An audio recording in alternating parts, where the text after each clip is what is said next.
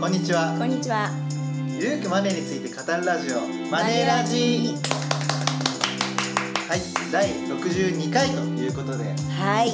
はい。本日もねうん。すごい晴れやかなね天気でそうですね。ここのとこ気温のアップダウンが激しくて、うちょっと体ついていかないですよね。ん うんはいでこのね回が配信される時には、はいゴールデンウィーク明けとういうことで、ん。はい。皆さんお金がね、ない時期なんじゃないでしょうかとはい。はい言ったところでですね、うん。本日のテーマはですね、はい。お金がいつもねお金がないとかって言ってる人たちの、うん。まあ、口癖ですね、うん。に共通している、うんまあ、習慣とかはい行動はいはい。をですね、いうん。まあ、いくつかはい。ご紹介していきたいなと思います、はい。はい、まあゆるくなので、うん。まあ、全部で3つとか4つとかねよりも、まあ、どんどんどんどん上げていこうかなという感じです、うんはいはいまあ、後ほどねタイトルは「なんとかの行動」ってまとめますけど、はいはい。はい、ちょっと思いつく感じで言っていきたいと思うんですけども、はい。じゃあ田中さんどうでしょうかそうですね。でもね、なんやっぱねいつもお金ないんだよねってこう言ってる人って、うんそういう人にじゃあ何にお金使ってんのって聞くとはわかんないって。ああ意外にねなんかね別に無駄遣いしてる感じないんだけーど、うんなんかお金ないんだよねっていうのが、うんこれあの友達を見ててもお客さん見てても共通かもしれないあーお金を何に使ってるかっていう意識が低いんですよね、そだから簡単に言えばなんとなく使っているみうたそいうななんとなくなんかこう流されるままに使っているっていう感じがしますかねううんん、例えばどういうものに使っているのが多いんですかね調べるとだからやっぱりねコンビニうんコンビニなんかねなんとなく使っちゃってる人が多いらしくってでまたあれさあのレジのそばになんかうまい具合に最後こうダメ出し押しで買ってくださいみたいな感じでうまくなんか商品設計もされてるじゃないですうんか、それでねなんとなくねあこれチロルチョコいいやと思ってパッて買っちゃうとかね、うんコンビニあとドラッグストアとかそういうところで買っちゃう人が多いって言ってますねうんなるほど、うんほうコンビニうね、んうんうんうん、スーパーとか、スーパーとかうん、ねなんかこの前ね知り合いのうん方の奥さんはね、うん毎回スーパー6,000円ぐらい使うみたいなのがうん言ってましたよね、あ言ってましたいやね6,000円ってな何に使ってるんですかみたいな感じだったんですけどまあいろいろあるみたいですね、はうんなるほどね、うまあ、まあよくね、あのーネットのニュースとかにも出てるラテマネーとかんうんうんっていうのもねスタバとか、うんなんとなく習慣で言ってしまうと、うんまあ、いつまにか2万円とか3万円とかになっているということですよね。だって一杯さ300円ぐらいするじゃないですかスタバってうん、えでなんもうかちょいしますね。あもうちょっとするかうんでもそれとさトールラテとかだと、はいはうんいでも一日に何回も行けばさそりゃまとまったお金になりますよねまあそうですね。うんうんまあそういう感じで、うんなんとなくお金を使っているっていう人は、まあお金がないんじゃないかということですね。そうはい。じゃあ二つ目とかはどうでしょう。これねあの割とね女性に多いなって本当に思うのがうん自分軸がないっていうほう。結自構ね分軸な自分軸っていうかあのお金貯まってるお客さんは逆にすごい自分軸がある人が多いなと思ってて、うん、まあこだわり。こだわりとかうんこれには使う使わないっていあうあその使う使わないの線引きがちゃんとあるそう人線引きがちゃんとあって、うんで結構あの女性なんか見てるとあの彼氏に言われたから、うんこの洋服買っちゃったとかああそう別に自分はなんか似合ってるとかって思ってないんだけど彼に言われたから買うとか、うんうんうんあと友達がヨガ教室に行ったから、うんうんまあ自分もやっとこうかとか、うそういう感じでん、なるほどね使っちゃう人多いのかなと。ああ、うんいやこれ別に男性もあるんじゃないですか飲みに行こうぜって言って断れないとかあー、まあ付き合いっていうのもありますけど、はいはいはいでも自分軸あったら今日ちょっとみたいに言えるじゃないですか、あーまあ確かにねね、確か週に1回までだったらみたいなとかあー確かにねあのきっちりだからしてる人はお金貯まるよねやっぱりたまるねうんじゃあ自分軸がなく流されて使ってしまうとそまあ、だから友人と買い物行ってうん洋服買うとかう、そなんでしょう、まあ、じゃあさっきの恋人がうそうスポーツクラブに入るから私も入るみたいなそうそうそうそうとかそういう人見てるとねあの勧誘も受けやすいですねだかああらクレジットカードとかもなんかす何枚も持ってるとかなんかあーなんか勧誘されるままに入っちゃったとかまあ、結構ショッピングモールありますもんねそうそうそうルミネとかイオンとかそうそうあるじゃないですかあーなるほどそういうのに入っちゃうと、入っちゃうとなるほど、で無駄な入会金とか年会費を払い続けてるそなるほどね、うんまあ、確かにお金がない人には、まあ、そういう人も多いかもしれないですうねそうですねううんんじゃあ続いて3つ目うんどうですかこれはね、うあのお金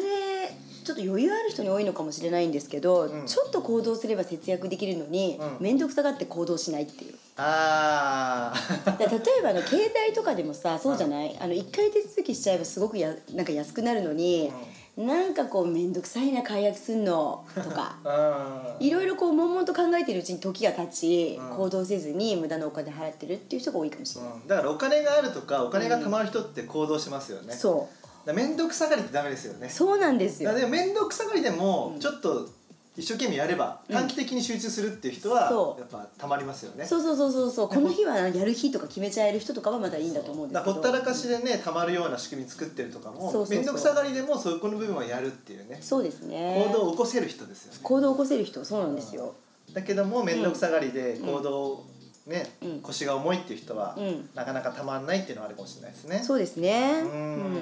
もう数百円ぐらいだったらいっかみたいなあー面倒くさいみたいなそうそうそう来月でいっかっていうとそうそそうそうそのう来月がそねうまた再来月になったりとかしてね。なるほど。だって私のお客さんね毎月なんか数百円ぐらいなんか無駄なネット料金払ってたんだってネット料金っていうのはあのインターネットのなんか料金あの通信費ああいそう見直せばもうすぐにダウンするのに、うんでも、まあ、数百円ぐらいだからいいやと思ってたらもう5年ぐらいかれこれあだってー1か月500円でもさ5年って言ったら結構な、まあね金額になるよね、まああまりね家で PC 触らないんだったら、うん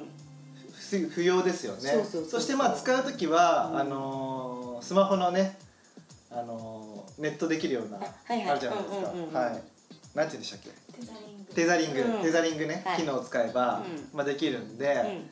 まあいらないですよね基本ねそそううなすんですると毎月のそのネット使用量は全部カットできるとそうそうそうそう、うんでもそれでも面倒くさいとほら、うんほっときがちじゃないまあそうですねそうそうそうでスマホのプランもまあ変更すればいいんだけど、そう、あの買い替えた時にしたものをずっと引き続きそ使ってるとかうんね、うんあーそれねちょっと耳が痛かった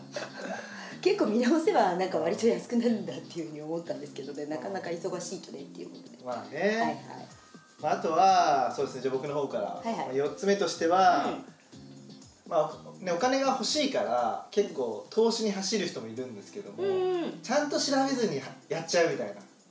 ああはいはうーんねまあ、低金利だから、うんまあ、投資するっていう行動はね、まあ、いいことなんですいけども、うんまあよくわかんない投資信託買っちゃったりとか、はいはいなんか、ね、ほぼ全財産を仮想通貨に投資しちゃうとかああいやー仮想通貨ねちょっと多かったっすね うんあのーまあ僕はその雑誌とかであの結構取材とかに答えてたんで、問い合わせが多かったんですけどうんも、うんでもね最近めっきりなくなったのは、うん結構仮想通貨大きく下がったじゃないでうすんか、まあ、だからさ、あのーなかなか相談もなくなったんですけど、うん結構ねほぼ全財産をやっちゃってるっていうしかもこれはね若い人に多いんですいねやあーあやっぱねお金がない人ほどさなんか一発逆転って思うじゃんーそうそうそうそう、 うん、まあだからまあ、うんなんでしょう昔よりもおおそらくなんですけどパチンコとかスロットっていうギャンブルにやる人たちは少なくなったと思うんですけども、うんその代わりこういう仮想通貨とかに行っちゃってるんでしょうね、うーんまあねなんか送り人っていう言葉知ってますあ知ってます知ってますこの間ね優待投資家のねなんとかさんと送り人の人に会いましたようんはいはいそう送り人っていうのは、あの投資を通じて1億円資産を築いた人たちのことを送り人っていうんですけども、仮想通貨で1億円稼いだっていう送り人が、まあ、結構ね去年の年末ぐらいから年末とあと年明けにかけて出てきてて、それでまあ楽に結構儲かるんだっていうので、うん仮想通貨に流れたんですよね。うんうんうんうんそううんそうそう一度もね投資したことないっていう人も仮想通貨には投資するんだっていう感じで,、で調べもせずにですようんビットコインよくわかんないけど新しい技術だからすごいんでしょみたいな感じで、はいはい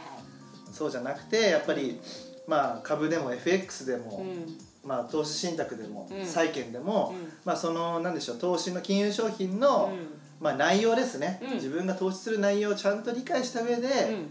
投資するっていうのが、うんまあ、大事なのかなとうんうんいうところですね。う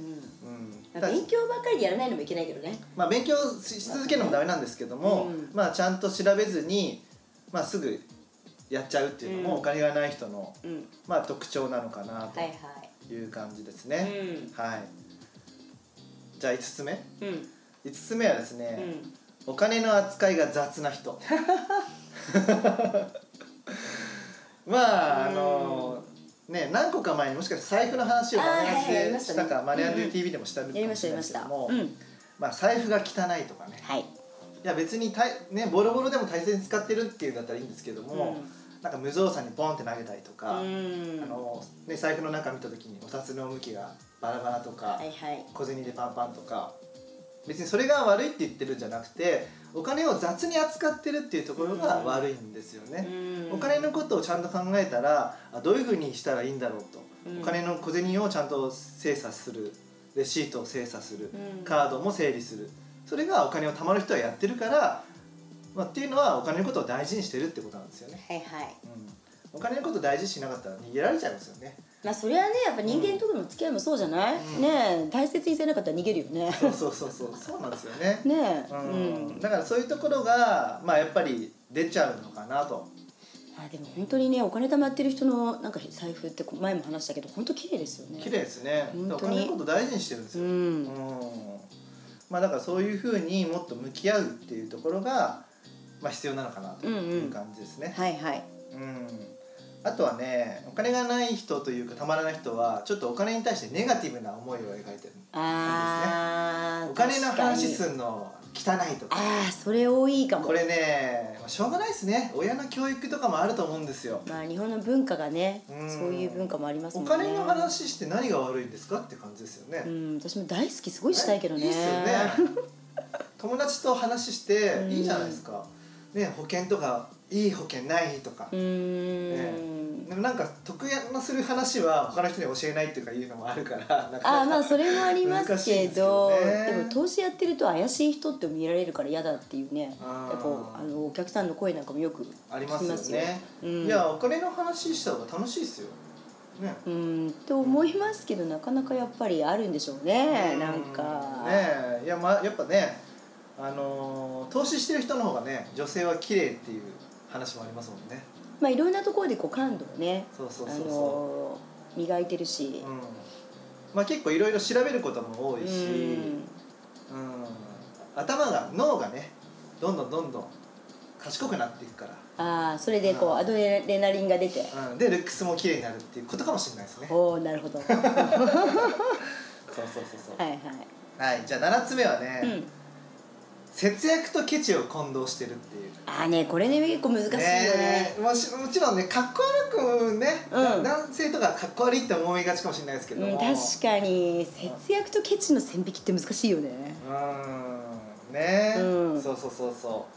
うまあなんでしょうね別に節約することはうんかっこ悪くなくて、あそれはね、ううんん無駄な節約って言葉を使ううのがねかっこ悪いんだったら倹約っていう賢いあね約束の約で倹約あはいはい俺倹約してんだよねそうまあたねそれはどういうのかっていうと、まあクレジットカードでリボ払いしないとかはいはいはい、はいうん、それはね ATM の時間外手数料を使わないとか、うんはい、あとはまあ自炊してる方はあのーまあ、食材をたくさん買ってね自分で自炊するのが、あのー食費を抑えられるんですけども、うんでも残ったら結局意味ないじゃないですか、はいはいだからまあいろいろ考えてカットサラダをねあーはいはいきついたとか、なるほどそうそうそうそう、うんあとは、まあ、カレーとかをね、あのーな長持ちするから作っとくとかねあうんあ家庭的そうでまあ服とかうん洗濯すんの洗濯はまあ必要か洗濯はするんですけどもあの保管するのが面倒くさいと、はいはいうん、もうレンタルにしますとなあか、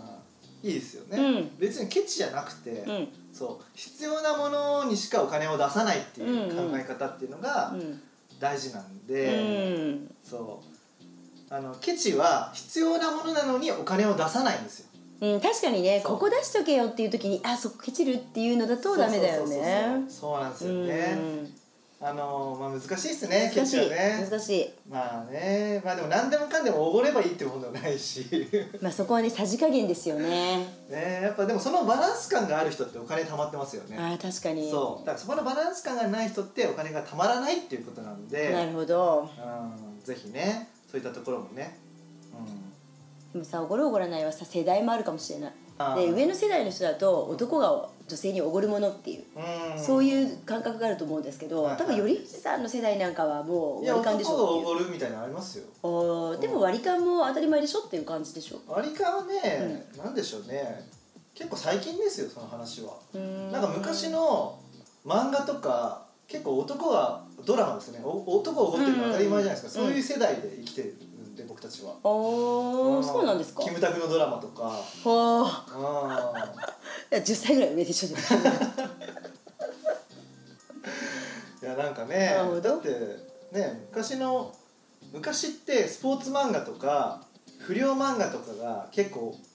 まあ漫画って当たり前だったんですよはい「はいろくでなしブルース」とか知ってはまあ知らないすか「今日から俺は」とか知らあないと「あタッチ」タッチタッチチはしてますねあとは「スラムダンクとかはいはい昔はねスポーツとかそういう不良漫画の方が多かったの今は「うワンピースとかそういう「ドラゴンボール」とかそういう系になってるじゃないですか、はいはい破天荒系な ははははまあアドベンチャーでね、はいはいそうそうそう、うんでもね昔はそういうのが普通だったんで、うんそういうのを見ると、まあ、男がおごってる描写が多かったんで、うーんまあそういう流れですよね、まあうねんまあでも今ばはかりだねとね男性もね大変ですから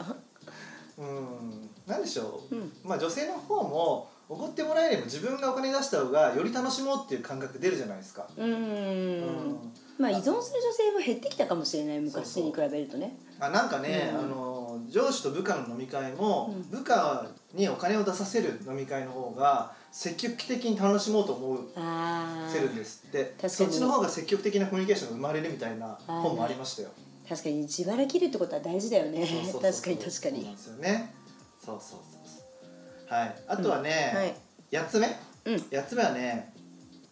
えー給料明細見ない給与明細ああ結構給与明細も源泉徴収票もポイってしてるそういう人でも多いですよねだからお金たまんないですよねたまんないですよねうんうんやっぱそうりそうそ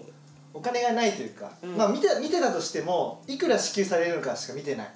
そうなんですよねだからうん税金とかそういうところも全然チェックしてないもんねそうそうそうそうそう、そうなんですよねそういうところもきちんとね見ておくっていうことが必要なんじゃないかなと思い確かますにねねうん税金いっぱい払ってるとさなんとかほらこれ減らしたいから、うんふるさと納税やろうかなとか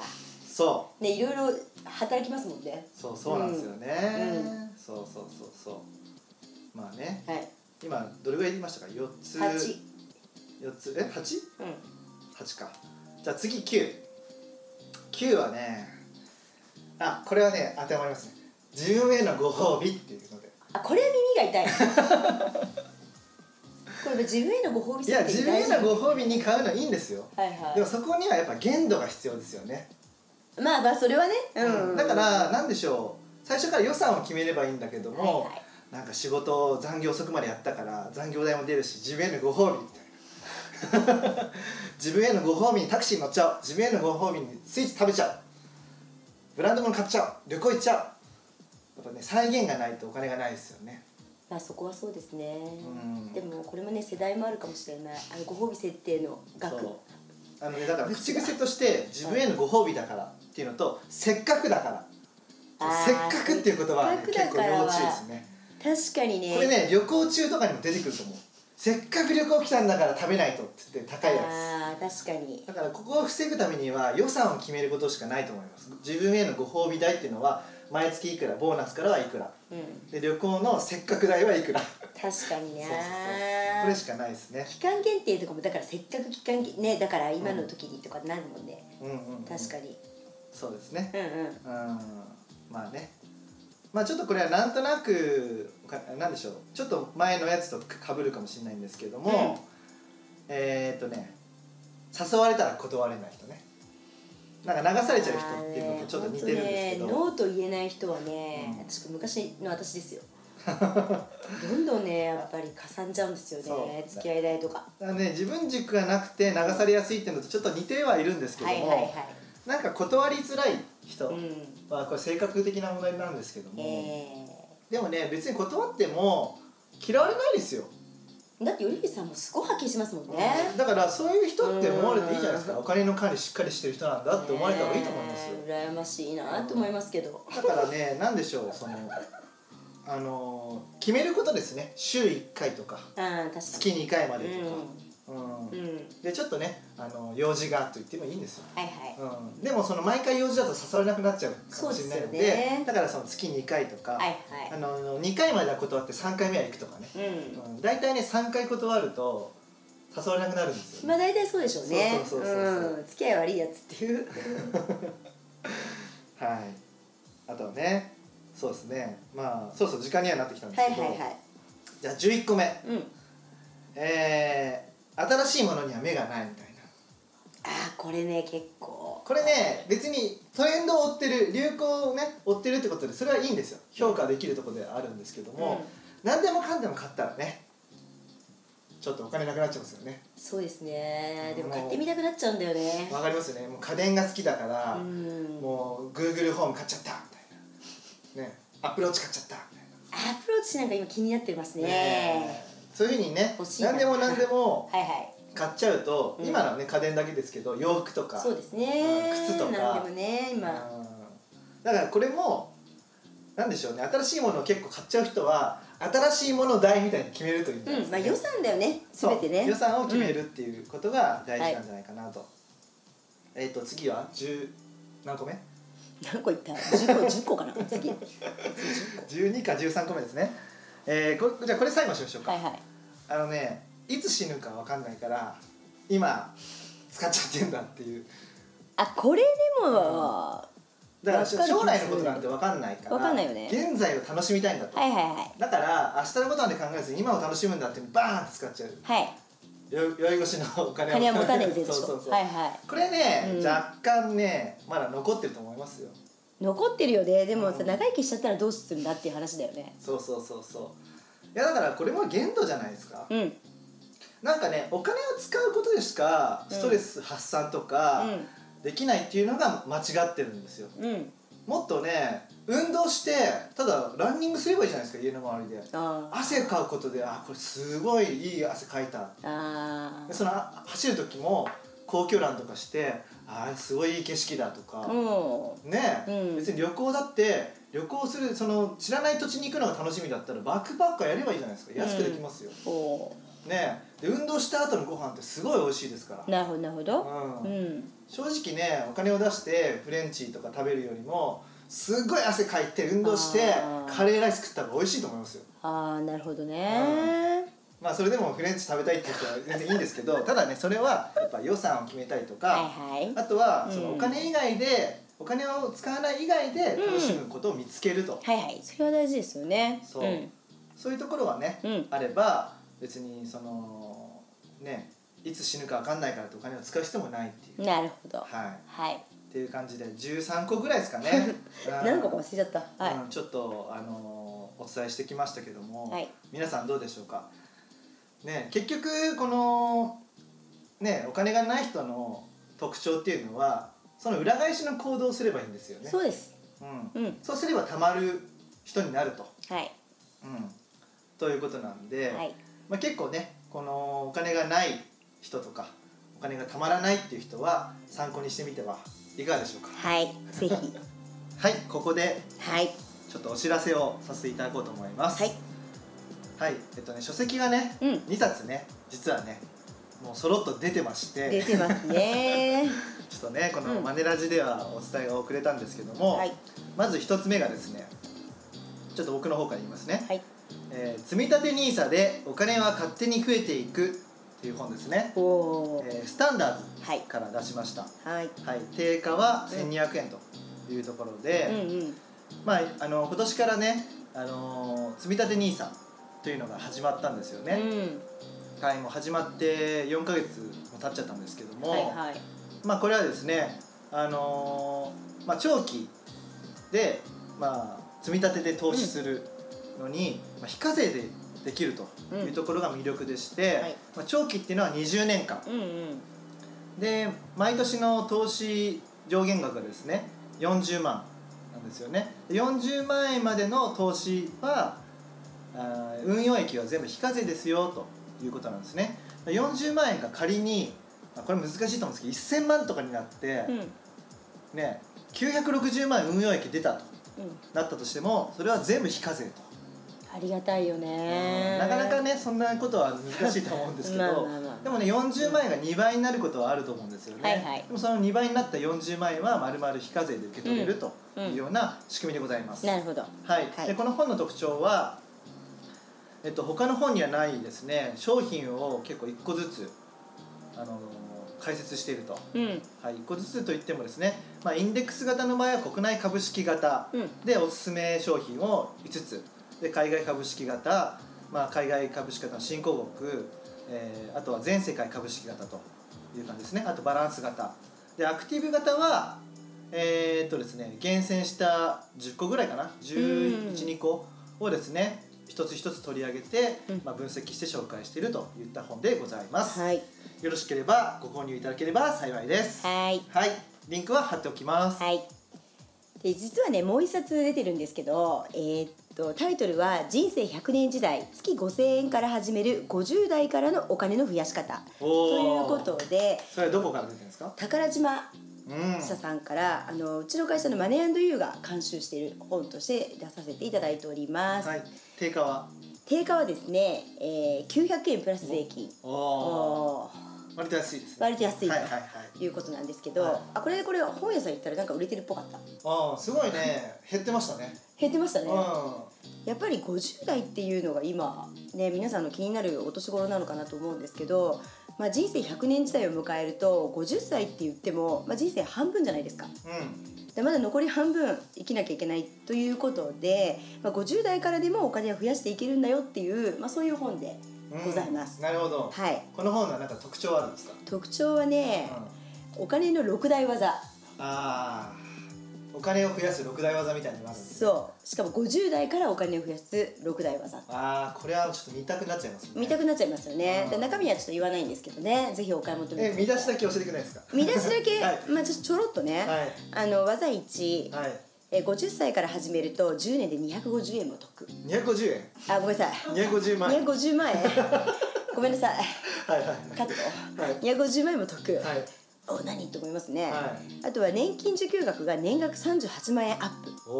おどうやんだろうねどうやんだろうね、はい受給総額の差は1000万円以上ってこれ年金のね受給総額の差はこれ技によってなるほどはいははいはいいはいあとは持ち家を現金化するリバースモーゲージとかああなるほどあと100円不動産で住居費の不安を解消ってありますけどおおそのなんで方しょ法うも紹介してるんですねはいで10年で150万円を浮かせる保険の技とかね保険の見直し技、はい見直し技なるほど、あこれ買いたくなりますねあーはいぜひね、はいあの皆さんあの書店にはい並んでますし、うん Amazon でもありますので、はいまあ後ほどあの Amazon のリンクはね、はいあの載せておきますので、うんぜひお買い求めいただければと思います。はいはい、お時間も来ましたので、はいより富士大輝と中山和恵がお送りしました。またね See you.